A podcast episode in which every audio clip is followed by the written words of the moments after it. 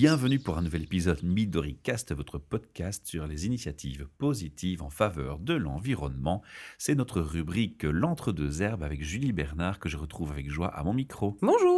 Alors, on avait fait une publication d'un podcast qui avait été enregistré le lendemain de la Saint-Valentin, ça donnait bien.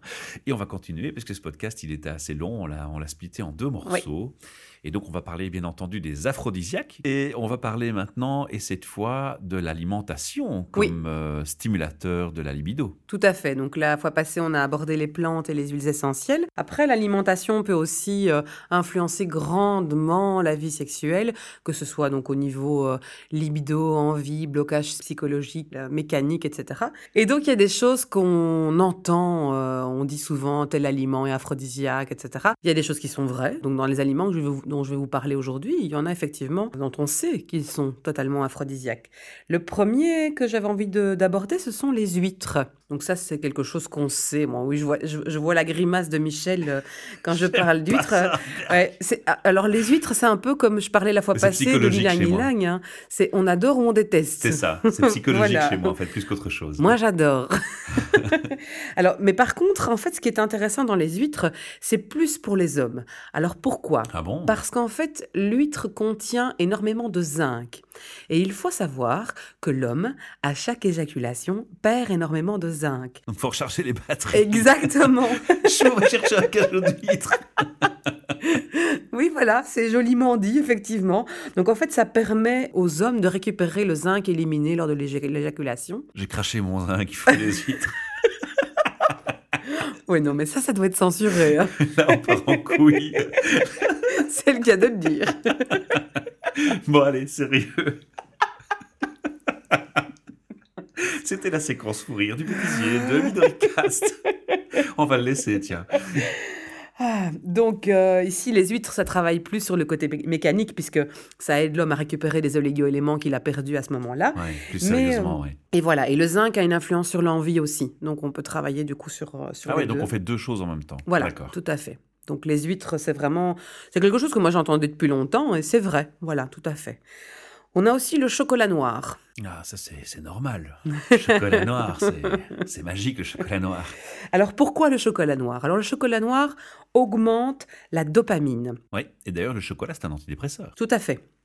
Euh, la, dopamine, c'est un neurotransmetteur qui est très très important dans le, la, la régulation du rythme du corps humain. Et en plus, la dopamine aide du coup à avoir une sensation de plaisir qui va entraîner l'orgasme. Donc ça va augmenter cette sensation de plaisir qui peut entraîner l'orgasme. Donc ça, c'est assez intéressant. Donc ça augmente le plaisir au moment de l'acte. Et du coup, ça va augmenter l'envie aussi. Parce qu'on se rappelle du coup de ce plaisir et donc ça va redonner envie. Cherche pas le point G, mange du chocolat. Mais bon, ça peut amener d'autres problèmes. euh, peut-être une surcharge pondérale si on mange trop de chocolat, Et mais puis le euh, foie va pas trop aimer non plus. de diabète peut-être Ouais, aussi. voilà. Donc, faut pas abuser. hein. Donc, les aliments dont je vous parle aujourd'hui, c'est à utiliser avec parcimonie. Mhm. L'excès nuit en tout. Donc voilà, D'où ma petite blague hein, pour te relancer sur les, les précautions d'usage. tout à fait. Alors on a l'ail aussi. Alors évidemment, il y a l'odeur de l'ail qui n'est pas spécialement euh, Ouais, c'est pas Super. sexy quoi. Mais par contre, au niveau euh, du fonctionnement du corps humain, c'est un stimulant, c'est un tonique et c'est un vasodilatateur. Oui, j'allais le dire, il agit sur Voilà. le système sanguin là, et ça c'est connu. Tout à fait. Donc en fait, il permet de maintenir l'érection.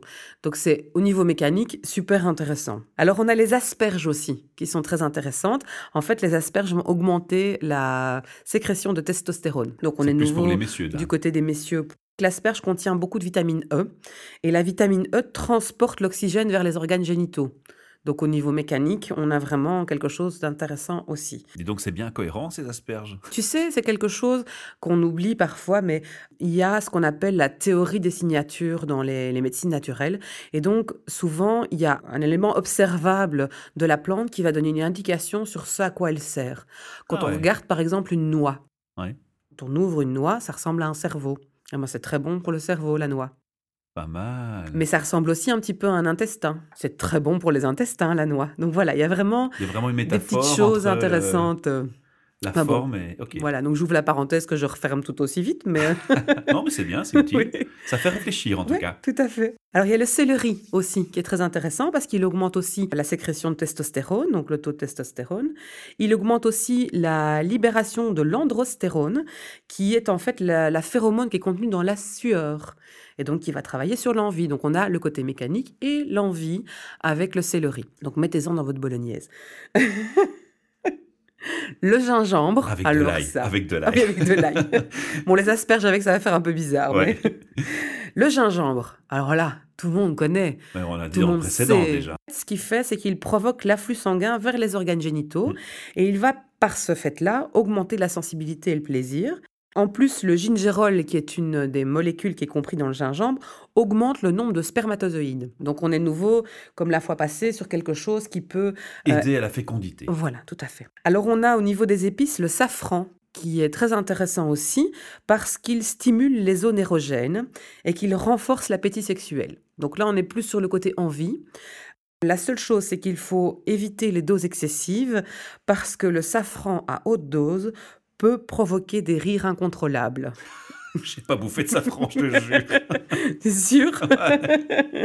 Alors on a aussi la vanille, qui a un côté euphorisant, mais qui aussi par ce biais-là combat la faiblesse sexuelle, mais principalement chez l'homme. D'accord. Donc euh, la vanille peut être intégrée dans l'alimentation. Donc là on travaille sur l'envie principalement aussi. Et le dernier aliment, enfin c'est une épice dont je voulais vous parler, c'est le poivre de Cayenne. Alors le poivre de Cayenne, il est vasodilatateur et il accélère l'afflux sanguin. Donc on est sur quelque chose de mécanique à nouveau, Mhm. plutôt pour les hommes. Dis-moi euh, ce que tu manges et je te dirai comment tu es au lit. Voilà, mais donc c'est intéressant aussi, euh, quand on a envie d'un petit peu booster la libido dans son couple, de pouvoir en faire un, un- un espèce de jeu aussi, mais de mêler ça à Mhm. notre quotidien. On n'est pas obligé de se dire, oh, je dois prendre une gélule de plante euh, pour pouvoir euh, voilà, faire l'amour avec mon compagnon.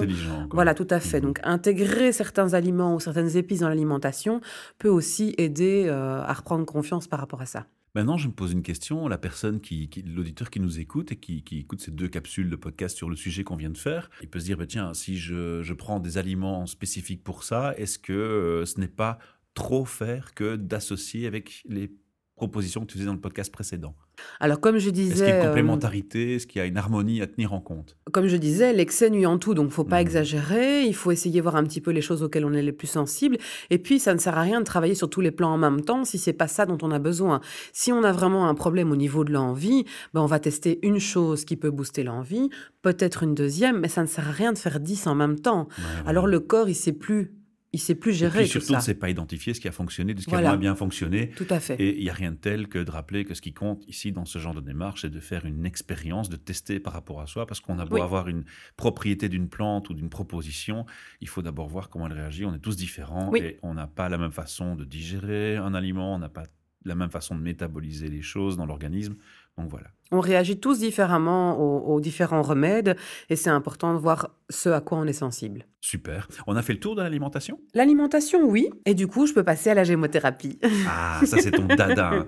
Alors en gémothérapie, comment ça va marcher? C'est peut-être un peu plus compliqué, non? Euh, alors la gémothérapie, juste pour petit rappel, donc c'est un travail avec les bourgeons. Donc on fait macérer des bourgeons dans, des, dans trois solvants naturels. Donc on a alcool, eau et glycérine végétale, ce qui permet d'avoir vraiment beaucoup de molécules grâce à ces solvants. Alors euh, le premier dont j'avais envie de, de parler, le premier bourgeon, c'est le bourgeon de bouleau. Ah qui tiens, est- il revient celui-là. Oui, hein. C'est quand même une plante assez majeure en pharmacopée européenne en règle générale. Donc on, on le retrouve sous différentes formes euh, comme remède pour différentes choses, effectivement. Mhm. C'est une plante assez courante chez nous, enfin c'est un arbre assez courant chez nous. Donc on l'a, on l'a pas mal étudié aussi. Puis bon, je rappelle euh, pour ceux qui ne le savent pas que dans le boulot, il y a quand même une partie de l'origine de l'aspirine. Donc euh, voilà, Mhm. c'est intéressant aussi de, de savoir qu'on a quand même fait des- pas mal d'études sur cet arbre et qu'il il est intéressant pour beaucoup de choses. Et beaucoup de ses parties sont intéressantes en fait. Ok, nickel. Et donc ici, on est carrément dans, dans le stimulant de la libido, donc c'est bien. Voilà. Et donc, en fait, le, le boulot va travailler sur la frigidité, principalement masculine. Il travaille sur l'hypogonadisme, donc ce sont des, des gonades qui sont un petit peu trop petites. Tout ce qui est asthénie sexuelle, donc principalement chez l'homme. Le boulot est une plante de l'homme. Pour l'homme aussi, on a le séquoia.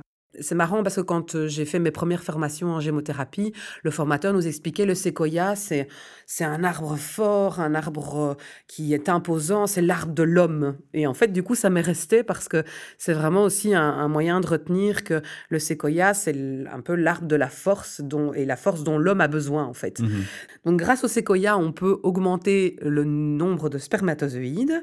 Ça peut aider en cas d'asthénie sexuelle. Donc, l'asthénie, c'est euh, la fatigue, tout simplement en cas d'impuissance et en cas de diminution de la libido. Ici, le séquoia, on voit vraiment, de par ce qu'il apporte, que c'est vraiment l'arbre de l'homme. La dédicace à l'homme. Voilà.